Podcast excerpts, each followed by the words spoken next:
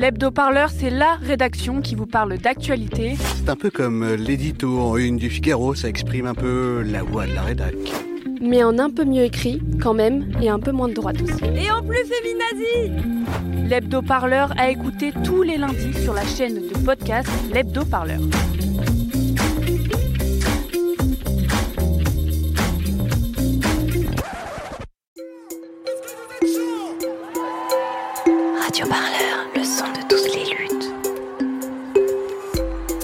Vous écoutez un entretien de Radio Parleur, le son de toutes les luttes. Mon premier souvenir de lutte quand j'étais euh, ado, euh, en fait, moi je viens de Calais et euh, j'étais engagée avec une association qui s'appelle Salam et on apportait des repas chauds le soir aux migrants. Euh, et ces migrants donc dormaient dehors puisque euh, bah, c'était après la fermeture euh, du camp de Sangatte. Et donc j'ai 15 ans, je, rencontre des Soudanais, des Irakiens, des Congolais, des Pakistanais. Et en fait, c'est vraiment mes premiers souvenirs de lutte. Enfin, en tout cas, ce que j'en comprends euh, euh, 15 ans après, puisque maintenant j'ai 30 ans, c'est que ce sont des moments qui m'ont vraiment politisé, qui m'ont appris à mieux en fait euh, comprendre le monde dans lequel je, vi- je vivais, puisque euh, Calais c'est une sorte de baromètre avec euh, euh, toutes les guerres dans le monde euh, qu'on peut voir, euh, toutes les tensions économiques et politiques, enfin, en tout cas en Afrique et au Moyen-Orient, qui sont rassemblées là euh, à travers ces personnes qui migrent. Et je pense que pour moi, ça a été une première colère, en fait. Ça a été euh, euh, voilà cette situation extrême euh, chez moi. Il y a des livres qui ouvrent des portes. Ils permettent à leurs lecteurs et leurs lectrices de lever le voile opaque que tendent celles et ceux qui s'enrichissent sur notre ignorance.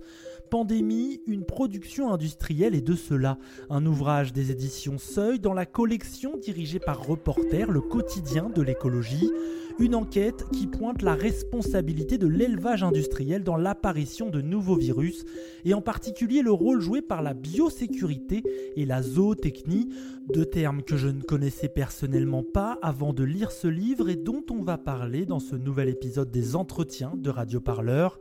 Notre invitée est journaliste, elle a travaillé au quotidien La Voix du Nord, elle était déjà aux manettes d'un premier livre néo-paysan paru en 2016. Notre invitée, c'est Lucille Leclerc et c'est l'autrice de ce livre Pandémie, une production industrielle. Radio Parleur, le son de toutes les luttes.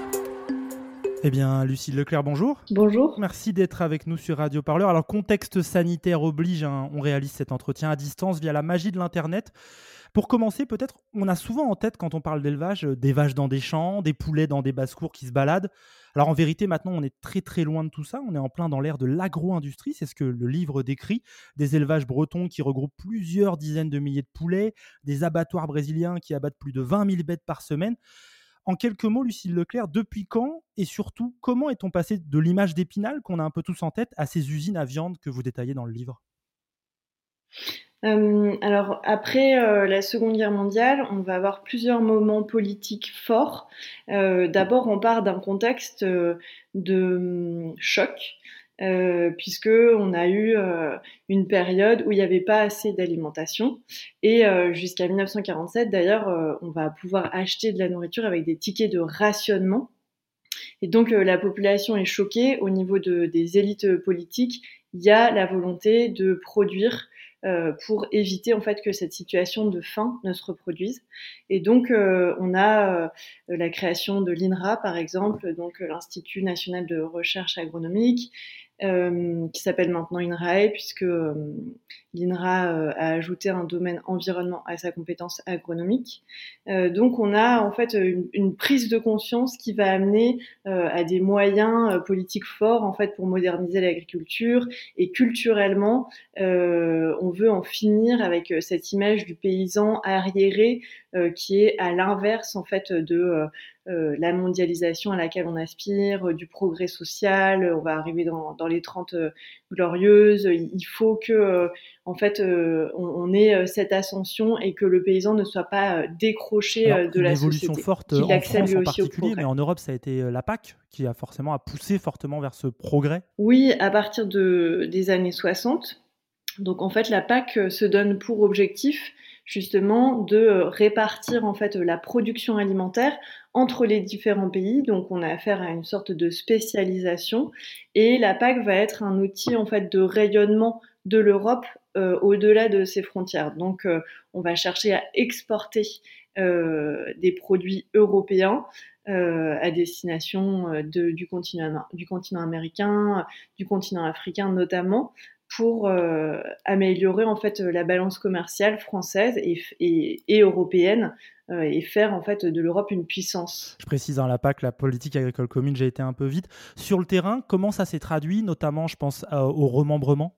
Oui, alors le remembrement, ça a été euh, euh, une politique foncière qui a été mise en œuvre à partir des années 50-60. En réalité, elle a pris 30 ans à être mise en pratique dans toute la campagne. Et ça a été un agrandissement des champs. Un agrandissement des champs pour permettre euh, aux tracteurs en fait de euh, euh, passer là où avant on avait de petites parcelles et donc en fait le remembrement c'est une histoire de mécanisation c'est-à-dire que le remembrement il faut vraiment le voir comme un changement qui a permis en fait une autre échelle de production alimentaire une échelle industrielle de production. Oui, on a carrément comblé les fossés, euh, permis aux tracteurs de passer partout. Euh, c'est ça que vous racontez. Oui, c'est ça exactement. En fait, c'est un agrandissement et un aplatissement. Donc, euh, quand c'est quand il y a des buttes, on, aplatit, et quand il y a des fossés, on comble pour rassembler en fait deux champs et faire un seul là où il y avait une mosaïque. Voyez. Bien sûr. Alors très tôt euh, dans le livre, vous évoquez la zootechnie, euh, Lucille Leclerc, euh, une science. On va dire ça, je ne sais pas si c'est une science, vous me direz, pensée pour améliorer la production. elle parle de production animale, elle a un peu transformé le paysan en exploitant agricole, même si ce n'est pas la seule chose qui a créé ce changement. Est-ce qu'on peut expliquer ce que c'est et puis l'effet déterminant que ça a eu sur la transformation du monde agricole? Oui, bien sûr. Alors la zootechnie, en fait, c'est une science, comme vous l'avez dit, qui est au croisement de plusieurs disciplines. Euh, au croisement de euh, la biologie, euh, la génétique par exemple. En fait, ça va être un, un, objectif de modernisation de la production animale. Autant le remembrement dont on parlait juste avant, ça touche la production de céréales, euh, la production de végétaux, la production animale aussi bien sûr, mais là la zootechnie, c'est vraiment en fait la science qui euh, va se donner pour objectif de d'améliorer le rendement de la production animale. Et la particularité, en fait, c'est la vision euh, qui se dégage de cette science et qui est très euh, cartésienne, en fait, qui est héritée de la pensée de Descartes, avec cette idée que les animaux sont des machines. Alors bien sûr, les scientifiques ne pensent pas réellement que les animaux sont des machines, mais en fait, le, l'effet est le même, c'est-à-dire qu'il faut euh, que l'animal, euh, qu'on en sorte en fait, qu'on en extrait euh, une matière qui soit la plus efficace, qui réponde le mieux au marché. Et donc, euh, on va euh, cesser en fait de voir euh, l'animal finalement dans un environnement, dans son milieu, mais plutôt comme une matière à extraire. Vous voyez? Oui, ça devient une ressource au même titre que le blé ou l'orge, par exemple. Oui, complètement. Au même titre que l'or ou l'argent, une ressource minière. Un exemple que je trouve intéressant dans le livre, c'est l'exemple de la Chine. Vous parlez de cet énorme monstre bah, né du tournant industriel. Le Parti communiste arrive au pouvoir avec Mao Tse-tung et ils mettent en place au fur et à mesure cette technique des têtes de dragon. Je trouve que ça illustre bien ce passage d'une agriculture paysanne à une agriculture très industrielle. Est-ce qu'on peut raconter cette stratégie mise en place euh, par la Chine communiste? Oui, en fait, euh, ce qu'on voit se passer euh, après la modernisation de la production en elle-même, c'est la modernisation de la distribution. En fait, ces fermes industrielles, elles vont nourrir des bassins de population de plus en plus importants, puisqu'on est en pleine urbanisation. Euh, on est en exode rural, donc euh, les populations euh, des villes grossissent, et donc il va falloir amener en fait de la nourriture massivement vers ces nouveaux grands centres urbains. Et les têtes de dragon, donc qui sont mises en place en fait par le gouvernement chinois, ça va être en fait des fleurons de l'industrie agroalimentaire chinoise, et ce sont concrètement en fait des entreprises qui sont subventionnées pour pouvoir approvisionner à très très grande échelle. C'est l'équivalent en fait de ce qu'on a nous dans les coopératives agricoles. C'est-à-dire que euh, c'est un, un, maillon euh, vraiment euh, essentiel de cette industrialisation euh, agricole. En fait, c'est la création d'un débouché à très grande échelle. Par exemple, une ferme moyenne membre d'une tête de dragon, combien d'animaux par exemple? Plusieurs milliers. Pour une ferme porcine, par exemple, euh, on peut trouver en Chine euh, des fermes qui ont jusqu'à 30 euh, 000 cochons, mais la moyenne, ça va plutôt être entre 5 000 et 10 000, hmm. par exemple. Et vous le dites dès le deuxième chapitre du livre, cette agro-industrie, Lucille Leclerc, cette explosion de l'élevage à travers le monde, elle a permis de réduire en, partie la faim dans le monde, mais elle a aussi augmenté le niveau de vie des agriculteurs français. Vous, citez l'exemple de Germain, qui passe d'une seule maison à une autre maison pour son fils, et avec l'arrivée de la télé, du congélateur, etc. mais tout cela s'est fait au prix d'un impact environnemental euh, qui est quand même décuplé. Et c'est l'une des conséquences de cet impact, bah, c'est l'apparition de plus en plus fréquente de nouvelles maladies. Euh, c'est un peu le sujet central du livre. Euh, vous l'affirmez, les techniques pour améliorer la productivité des élevages se révèlent de véritables écoles pour des bactéries multirésistantes. Est-ce qu'on peut développer cette idée d'école créée par ces techniques d'élevage? Alors en fait, en voyant la pandémie actuelle, moi je me suis posé une question simple. Est-ce que nos animaux, nos animaux d'élevage subissent eux aussi des épidémies? Euh, et je me suis aperçue qu'ils en subissent de plus en plus. Euh, en fait, aujourd'hui, dans le monde de, l'élevage, il y a euh, presque trois fois plus d'épidémies qu'il y a 15 ans. Voyez? Et donc, ces épidémies, c'est quoi? On peut parler de la grippe aviaire, de la vache folle, par exemple. il y a aussi des épidémies chez le mouton, la maladie de la langue bleue, la maladie de la fièvre afteuse.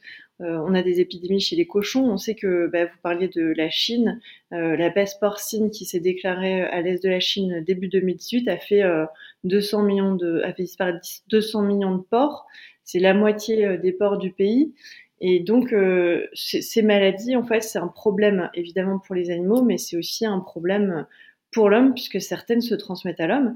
Et pour reprendre euh, ce que vous disiez à l'instant sur euh, les bactéries euh, multirésistantes, en fait, certaines de ces maladies sont déclenchées par des virus, d'autres par des bactéries. Et on a en fait dans l'élevage industriel, il faut savoir que les animaux ont des compléments médicamenteux en fait dès la naissance puisqu'ils sont dans de telles conditions de vie, de, de proximité, de densité que pour survivre, en fait, euh, il faut leur euh, administrer des doses d'antibiotiques assez importantes. Vous expliquez que plusieurs études montrent que d'ailleurs, ça fait complètement baisser leur barrière immunitaire, ces conditions de vie. Exactement. D'ailleurs, il y a une étude euh, qui est assez intéressante qui a fait l'expérience en fait entre deux élevages, l'un avec une densité de 6 poulets au mètre carré et l'autre avec une densité beaucoup plus importante. Et en fait, dans l'élevage où il y a une densité beaucoup plus importante, les poulets ont euh, une baisse en fait euh, de leur défense immunitaire. Et donc on s'aperçoit que cette promiscuité, euh, qui est le lot quotidien, on va dire, des animaux dans un élevage industriel, elle fait baisser en fait les barrières immunitaires naturelles des animaux. Du coup, ça les rend d'autant plus facile à infecter. Euh, une autre chose qui semble provoquer ça, et on l'a vu avec le coronavirus, on va en parler après, c'est euh, l'impact environnemental de ces élevages. Il provoque du déboisement, il provoque le recul de la forêt et des contacts nouveaux avec des animaux sauvages. Est-ce qu'on peut expliquer comment ces contacts euh, bah, provoquent l'apparition de nouvelles maladies? Oui, bien sûr. Alors en fait, quand l'humain entre dans un nouveau milieu qui était jusque-là vierge de présence humaine, il, se, il rentre en contact avec euh, de nouvelles souches virales contre lesquelles il n'était pas euh, immunisé. Et c'est pour ça qu'on a de nouvelles maladies en fait qui émergent. Si je prends l'exemple euh, du sida, euh, vous savez que le sida, en fait, euh, le chimpanzé en est un hôte naturel, enfin le virus du, du VIH plus exactement, qui donne la maladie du sida chez l'homme. Et en fait, c'est en détruisant des forêts euh, au Congo euh, pour euh, construire des routes pour exploiter la forêt que en fait l'homme s'est rapproché du milieu de ce chimpanzé et qu'il est entré en contact avec ce nouveau virus qui a donné la, la pandémie qu'on connaît actuellement.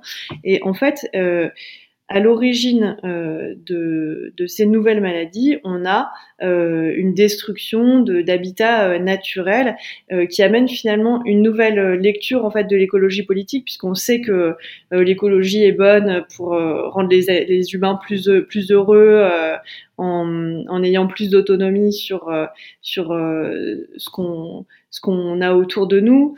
Euh, on sait que l'écologie est bonne pour l'eau, pour la terre, et en fait cette nouvelle lecture, euh, c'est l'écologie est bonne pour éviter les épidémies, puisque euh, donc euh, la destruction des forêts en fait euh, primaires nous rapproche d'un cheptel bactériologique et de virus qui sont nouveaux. Et pour raccrocher en fait ce sujet à l'agriculture, l'agriculture est impliquée puisque dans la destruction actuellement des forêts, on estime que la moitié en fait des surfaces déboisées sert à l'agriculture. Alors c'est par exemple la production de soja pour euh, nourrir l'élevage. Particulièrement au Brésil par exemple. Au, Brésil, on pense euh, au Brésil, mais euh, aussi à l'Asie. Et donc, en fait, cette, cette agriculture industrielle de grande échelle, elle a aussi euh, une responsabilité en fait dans euh, la destruction forestière qui a lieu actuellement. Mais euh, moi, ce que j'ai regardé en fait avec avec le livre, c'est un autre facteur puisque finalement ce, cette destruction des forêts qui amène de nouveaux contacts avec de nouveaux virus, c'est un facteur donc dont on a beaucoup parlé. et moi, ce que j'ai regardé en fait euh, dans le détail, c'est un autre facteur euh, qui n'est pas euh, complètement à part, puisqu'on a vu que l'agriculture a aussi son rôle à jouer dans la destruction de la forêt, mais en fait, l'agriculture en elle-même, les fermes-usines actuellement, euh, jouent un rôle de catalyseur euh, des épidémies dans le dans le monde de l'élevage et c'est ce que j'ai regardé euh, voilà, plus en détail. Ce que vous nommez la biosécurité, on, va en parler, mais d'abord ces contacts avec des animaux sauvages, c'est en fait l'histoire du coronavirus. Je rappelle, hein, l'épidémie est partie d'un marché à bestiaux de Wuhan en Chine. Elle aurait été transmise par un pangolin, un animal sauvage qui s'est retrouvé en cage, victime de maltraitance, en contact avec l'homme. C'est un peu tout ce qu'on vient de se raconter depuis quelques minutes déjà. On est sur l'exemple quasi parfait de ce que vous exposé. On doit donc s'attendre à avoir d'autres types de, coronavirus ou de virus comme ça à venir euh, dans les prochaines années? Parce qu'on n'est pas parti pour arrêter de, pratiquer ce genre de choses. Oui, alors euh, effectivement, notre modèle actuel crée ce genre de, dégâts. Euh, ce qu'il faut savoir aussi, c'est que euh, une épidémie, c'est toujours multifactoriel. Il y a un faisceau de causes pour l'expliquer. Même aujourd'hui, le coronavirus, il y a beaucoup d'affrontements en fait sur le sur le entre les, les, différents camps scientifiques. donc, c'est difficile de, de, réduire en fait à une seule cause, que ce soit la faune sauvage ou l'industrie agricole, mais euh, mais en tout cas, euh, c'est toujours une, conjonction voilà de facteurs qui euh, permettent d'expliquer en fait une épidémie. Et moi, j'ai essayé de comprendre en fait en voyant que on a de plus en plus d'épidémies dans l'élevage animal, dans les fermes, j'ai essayé de comprendre comment on en est arrivé là, comment on en est arrivé à des épidémies qui, qui font que se multiplier. Euh, et dans mon enquête, en fait, ce que je montre, c'est que euh, ces épidémies dans les fermes, ça a toujours existé, mais c'est la première fois qu'on en connaît autant et de cette ampleur. Et en faisant, en fait, en, cherchant justement à répertorier euh, des, des, épidémies marquantes dans les fermes des, des 30 dernières années, euh, j'ai cherché à savoir s'il pouvait y avoir un dénominateur commun. Et ce dénominateur commun, c'est effectivement les conditions industrielles d'élevage. Radio Parleur, le son de Face au constat de, l'évolution des épidémies euh, dans leurs élevages, les industriels ne sont pas restés inactifs. Euh, tout simplement parce que les maladies, elles ont un impact sur la production, sur le rendement de l'élevage. Euh, elles ont donc développé la biosécurité. C'est un peu le cœur du livre. Hein. C'est là où j'ai, je pense, appris le plus de choses. Une série de mesures et une organisation qui est censée empêcher des maladies d'apparaître dans des élevages qui, eux, sont toujours plus industriels. Est-ce qu'on peut expliquer en quoi ça consiste, Lucille Leclerc, la biosécurité? Oui, bien sûr. Alors, face au constat qu'il y a de plus en plus d'épidémies dans l'élevage, euh, il existe une réponse politique, une réponse politique très étonnante qui s'appelle la biosécurité, qui est en fait à la fois un remède et un poison. Parce que au lieu de faire baisser le nombre d'épidémies, en fait, elle les fait augmenter. Mais avant de vous en parler, et pour euh, euh, essayer d'être le plus euh, euh, clair possible en fait sur ce qu'est cette réponse politique, ce que je vous propose, c'est de, de dire en fait euh, comment les choses sont organisées au niveau mondial pour, et au niveau national pour la santé animale. En fait, les choses sont assez bien organisées aujourd'hui. On a euh, un équivalent de l'OMS pour la santé animale euh, qui s'appelle l'OIE. C'est l'Organisation mondiale de la santé animale euh, et son rôle, c'est de surveiller et de euh, faire en sorte que les épidémies dans les fermes diminuent, euh, soient moins nombreuses, soient moins étendues. Et elle partage ce rôle avec l'ONU, qui a aussi euh, sa branche agriculture et alimentation. Donc ça, c'est au niveau mondial. Et au niveau national, euh, dans chaque pays, on a des autorités euh, gouvernementales qui ont pour mission de réduire le nombre d'épidémies. Donc tout ça est très organisé aujourd'hui. Et je reviens à, à, votre question sur la biosécurité. Alors euh, moi, en voyant toutes ces épidémies euh, dans les fermes, je me suis demandé euh, que fait l'OIE, que fait l'ONU, que font nos gouvernements?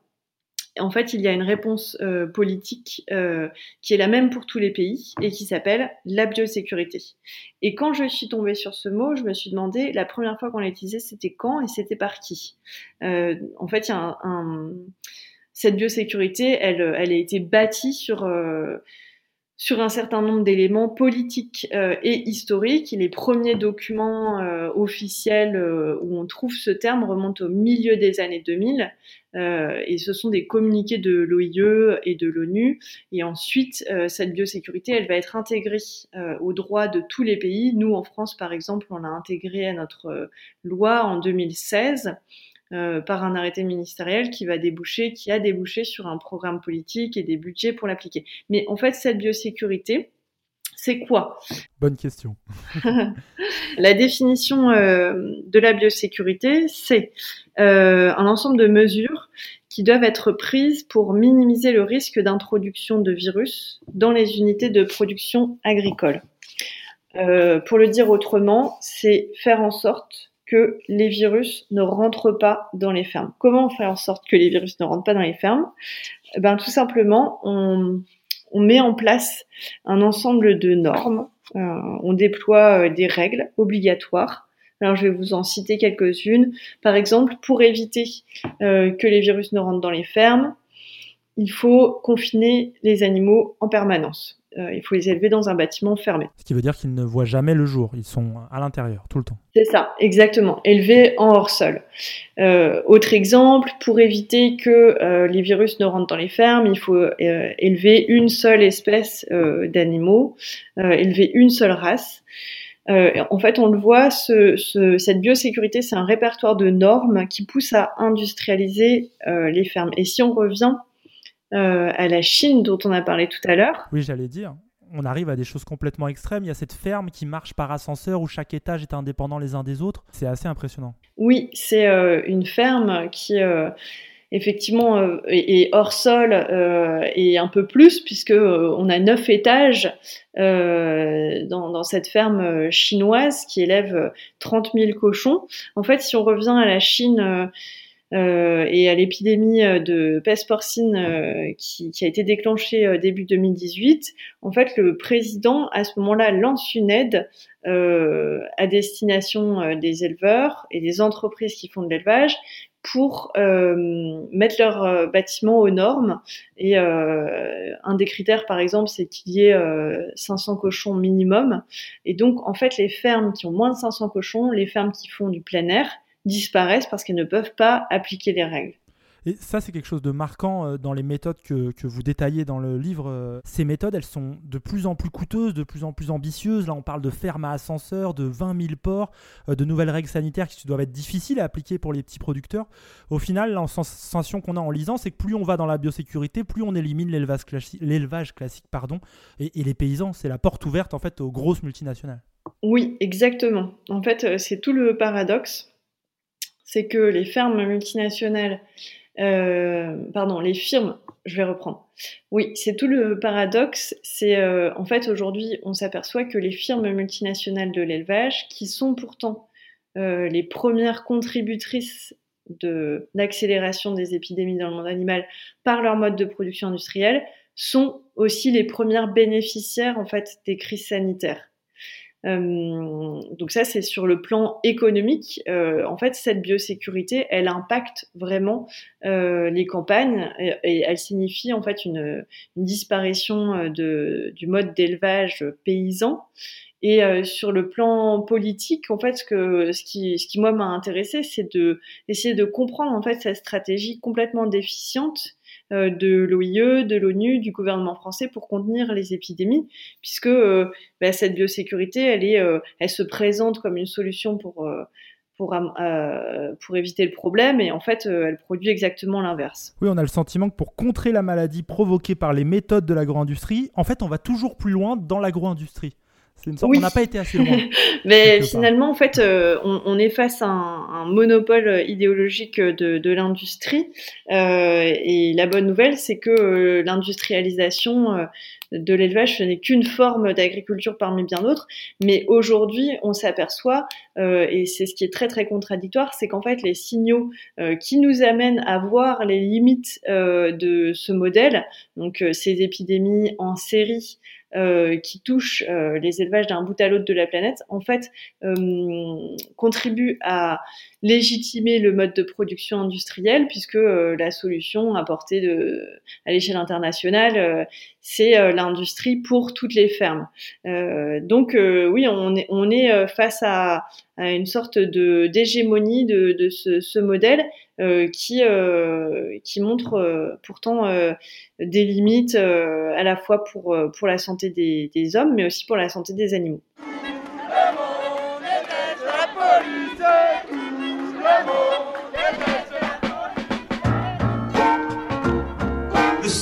Responsable de cette affaire, c'est moi. Qu'ils viennent le chercher. Radio Parleur, le média qui vous parle des luttes et qui vous en parle bien. Eh ben, on n'est pas sorti du sable Lucille Leclerc, dans ce livre Pandémie, une production industrielle, euh, édité entre autres aux éditions de Reporter, euh, vous évoquez beaucoup l'Asie, qui a été clairement une tête de proue du mouvement vers la biosécurité. Euh, qu'en est-il en France? Parce que souvent on se dit, ah, c'est en Chine, c'est pas chez nous, etc. On a une sorte de, de préjugé là-dessus. En France, où est-ce qu'on en est? Est-ce que les agriculteurs y rencontrent les mêmes exigences sanitaires? En France, la situation juridique aujourd'hui, elle est celle-ci. Pour les volailles et les cochons, on a une obligation de remplir les normes de biosécurité. Euh, et pour euh, les autres animaux d'élevage, euh, cette obligation de sécurité, elle est en passe, elle est en voie d'être étendue, mais elle n'est pas encore appliquée. Et je fais une très très courte aparté, mais en fait cette situation contrastée entre les productions, puisque donc il y a seulement les fermes qui élèvent de la volaille et des cochons qui sont concernés aujourd'hui en France par cette biosécurité. Quand on connaît en fait l'histoire de l'industrialisation agricole, on n'est pas étonné parce que la volaille et le porc, c'est deux productions qui ont connu l'industrie plus rapidement en fait que les autres animaux. et étrangement, c'est ces deux productions où on a le plus de problèmes sanitaires. Et c'est un peu le dernier chapitre de votre livre, c'est la question bah, des résistances qui s'organisent. Ça fait un peu le lien avec euh, les luttes sociales, le sujet de Radio Parleur. Euh, en France, par exemple, vous racontez l'histoire de Romain. Alors, c'est un agriculteur, vous avez modifié son prénom. Hein. Avec d'autres exploitants, il élève clandestinement des porcs. Euh, pourquoi il est obligé d'élever clandestinement des porcs, Lucille Leclerc? Oui, alors euh, donc Romain euh, que j'ai eu la chance de rencontrer. Alors peut-être euh, avant de vous parler de Romain, je peux vous expliquer dans dans quelle situation on est quand on n'applique pas les règles, puisque je disais c'est obligatoire, mais qu'est-ce que ça veut dire en fait? Si vous n'appliquez pas les règles, par exemple que vous décidez de, de, ne pas faire de biosécurité, vous n'avez pas le droit aux aides c'est un problème puisque le revenu des agriculteurs, c'est à 89% euh, la PAC, on en parlait tout à l'heure, de cette politique agricole commune, elle est euh, vraiment euh, au cœur du modèle économique des fermes aujourd'hui. C'est elle qui leur permet de, tirer un salaire, de survivre. Oui, clairement, et de, vivre de leur activité. Donc vous, vous n'avez pas le droit aux aides PAC si vous n'appliquez pas la biosécurité, et vous n'avez pas non plus le droit d'exercer le métier d'éleveur, c'est-à-dire que vous êtes contraint d'arrêter de faire de l'élevage. Et en fait, face à ces règles imposées, euh, on a des éleveurs qui décident de d'élever clandestinement leurs bêtes et de faire, en fait, à l'image du combat euh, contre le puçage électronique euh, des moutons, euh, de faire, en fait, un mode d'élevage qui leur convient, mais en fait, qui est pas non plus choisi, puisque bah, il risque déjà des sanctions juridiques, des lourdes amendes et, euh, et qui est pas euh, voilà. En tout cas par exemple Romain pour vous parler de euh, cet éleveur que, j'ai rencontré n'est pas complètement à l'aise en fait puisque avec cette situation parce que euh, c'est quelque chose qu'il a décidé. Donc lui, il avait des, cochons et quand la biosécurité est devenue obligatoire, il décide en fait de ne plus déclarer euh, de cochons, euh, alors qu'il euh, il a toujours des porcs chez lui qu'il élève et qu'il vend. et, et, en fait, pour lui, de passer dans cette clandestinité, c'est une façon de, de ne pas euh, appliquer les règles, mais euh, ce qui me, ce qui me, me disait, c'est que en fait, euh, pour lui, cette situation, elle est assez inconfortable puisque bon, déjà, il ne prend pas la parole dans l'espace public, c'est-à-dire qu'on peut pas parler de frange révolutionnaire ou de mouvement de, de révolte. C'est, c'est plutôt en fait une situation, un arrangement à l'échelle individuelle qui fait sens pour lui. mais mais aujourd'hui qui qui n'a pas euh, d'impact, on va dire, sur le plan politique. Enfin, pour lui, passer euh, de la légalité à euh, l'illégalité, ça a un sens politique puisque lui, il y voit aussi une remise en cause en fait de la croyance selon laquelle l'État nous protège. En fait, pour lui, l'État, à travers ses règles de biosécurité, ne nous protège pas, mais fait exactement l'inverse puisque ce sont en fait des risques supplémentaires pour la danger, pour pour le ce sont des risques supplémentaires pour euh, les bêtes, et euh, pour l'homme aussi. Euh, mais je dirais qu'aujourd'hui, en fait, il n'y a pas vraiment de, de, mouvement, même pas du tout de mouvement, mais plutôt une addition en fait d'expériences individuelles et que ce, ce mode d'action qui, qui, en est un quand même, hein, de, de, voilà, d'élever clandestinement des bêtes, il y, a, y, a, un choix qui est quand même très très fort là-dedans. Il y a une prise de risque folle, mais mais aujourd'hui qui a pas voilà d'impact dans la société, notamment parce qu'en fait elle est sous-visible. Et moi, c'est ce que j'ai essayé en fait de, de montrer euh, à travers ce livre, c'est que euh, oui, il y a des gens qui se battent en fait contre euh, cette biosécurité et en dehors d'un mode d'action qui, est, qui, qui, se passe dans la clandestinité, on a aussi un combat légaliste avec la Confédération paysanne, par exemple, syndicat de, de 10 000 paysans, qui a demandé aux législateurs de changer les règles de biosécurité. On a des vétérinaires en lutte aussi, avec, euh, je pense par exemple à un collectif de vétérinaires qui s'appelle Zone Verte, qui a refusé euh, de, participer à la formation biosécurité euh, obligatoire et qui a publié plusieurs communiqués pour expliquer que, voilà, selon eux, euh, cette, ces règles de biosécurité ne sont pas une solution pour faire euh, baisser euh, les épidémies. Pour qu'on se rende compte, donc Romain, par exemple, il risque 1500 euros d'amende par bête non déclarée, donc c'est quand même quelque chose qui peut très vite monter.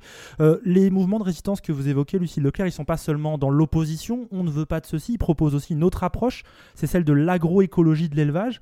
Est-ce qu'on peut expliquer en quoi elle consiste qu'est-ce qu'elle porte en opposition de différents de, cette, de cet élevage agro-industriel? Oui. Euh, alors, euh, je, je, pense par exemple euh, au Canada à des éleveurs qui ont refusé la biosécurité. en fait, cette, cette lutte contre les règles de biosécurité, elle est bien internationale, hein, puisqu'on a bah, une généralisation de ces normes euh, à, toute la planète. Et donc, euh, on a aussi euh, des, luttes qui qu'on trouve partout sur la planète. Et notamment, en fait, en 2006, il y avait eu une forte grippe aviaire qui s'était diffusée au Canada. Et euh, suite à cela, en fait, le gouvernement euh, a obligé les éleveurs euh, à suivre les règles de biosécurité. Et en fait, il y a un groupe de environ 1000 éleveurs qui a refusé de, de confiner euh, les animaux. Ils ont refusé euh, l'aide du gouvernement pour mettre leurs animaux dans des bâtiments. Et ils ont publié un communiqué que moi j'ai trouvé très intéressant, où ils expliquent en fait, selon eux, ce que doit être la biosécurité. Et ils expliquent qu'il devrait y avoir des règles qui imposent de pas euh, surutiliser euh, les antibiotiques, euh, des règles qui imposent de laisser les animaux en plein air, de les nourrir avec une, une, alimentation diversifiée, d'autoriser un nombre maximal d'animaux par site pour pas avoir des milliers d'animaux par ferme, pour pas avoir des fermes de 1000 vaches, mais des fermes de 80 vaches.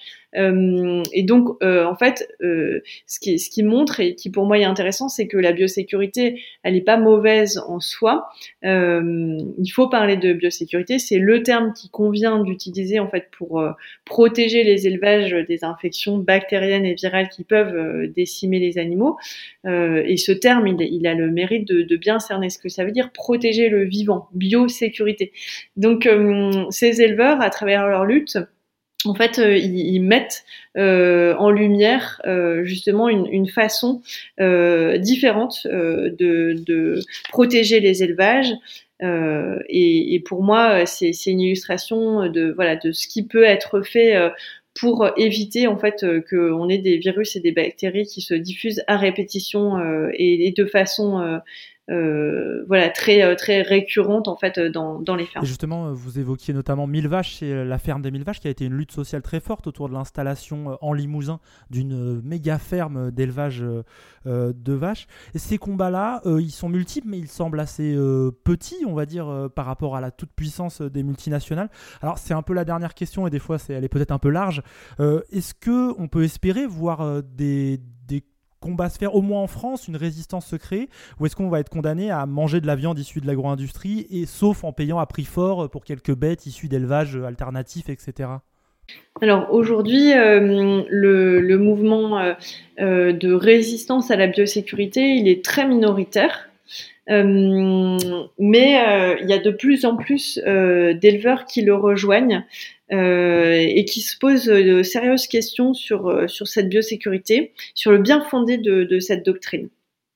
Euh, et en fait, euh, moi, pour moi, c'est pas aux, aux, agriculteurs, enfin, pardon, je, je, je reprends ma phrase. Euh, pour moi, c'est pas aux journalistes de de, de, dire euh, voilà ce qui doit être fait. Nous, moi, mon rôle, je le vois plutôt comme euh, euh donner des informations sur, euh, donner des chiffres, des faits sur la réalité du système agricole. Et, et en fait, je, je pense que plus il y aura d'informations euh, sur cette biosécurité qui aujourd'hui est complètement un angle mort. Euh, et, c'est ça qui est euh, le problème en fait, puisque cette biosécurité, elle, se veut rassurante. Hein. On a, qui est-ce qui voudrait pas être en sécurité? A priori, on veut tous l'être. Donc la biosécurité, elle donne l'impression que tout est sous contrôle, mais, euh, mais elle cache quelque chose qui n'est pas rassurant, euh, qui est la course au rendement de, de l'industrie. Et justement, donner des infos sur ce sujet, c'est ce que fait très bien euh, ce livre. Merci, euh, Lucille Leclerc, d'avoir pris le temps de nous guider euh, bah, à travers ce passionnant ouvrage que vous publiez. Je rappelle le titre, hein, c'est Pandémie, une production industrielle. C'est aux éditions Seuil, dans la collection dirigée par Reporter, qui est le quotidien de l'écologie. Allez voir, ce sont aussi des partenaires de Radio Parleur. on le trouve dans toutes les bonnes librairies, donc n'hésitez pas. Chères auditrices et auditeurs, j'espère que vous avez appris autant de choses que moi bah, au cours de cette entretien. Euh, c'est maintenant la règle dans les entretiens de Radio Parleur. On se quitte avec un morceau choisi par notre invité, Sing Sing par le groupe Bones of G.R. Jones. Euh, Lucille, peut-être quelques mots pourquoi ce choix avant de nous quitter? Eh ben, c'est une musique que j'ai beaucoup écoutée euh, quand quand j'étais en pleine rédaction du livre. Donc euh, voilà, c'est un petit moment pour me replonger dans, cette période. Pour moi, ça a été très très riche en fait de d'interviewer des épidémiologistes, des vétérinaires, euh, d'aller à la rencontre d'éleveurs, euh, voilà, sur ce thème des maladies infectieuses. Donc euh, pour moi, c'est voilà, ça a été euh, une découverte très très impressionnante. Et assez vertigineuse aussi, hein, parce que. Mm, mm. Oui, complètement. En, parcourant le livre, on est vraiment pris de cet effet de vertige, de, de la grandeur euh, de cet euh, élevage agro-industriel. Merci beaucoup. Quant à vous, chers auditrices, auditeurs, je vous dis à la semaine prochaine pour un nouvel entretien. Je vous rappelle que si cet entretien vous a plu, vous pouvez faire un don pour soutenir Radio Parleur et plus largement des podcasts libres et indépendants dédiés aux luttes sociales, à toutes les luttes sociales. Ça se passe sur notre site radioparleur.net. L'onglet, c'est faire un don. À la semaine prochaine. Salut. Radio Parleur, le son de toutes les luttes. Écoutez-nous sur radioparleur.net.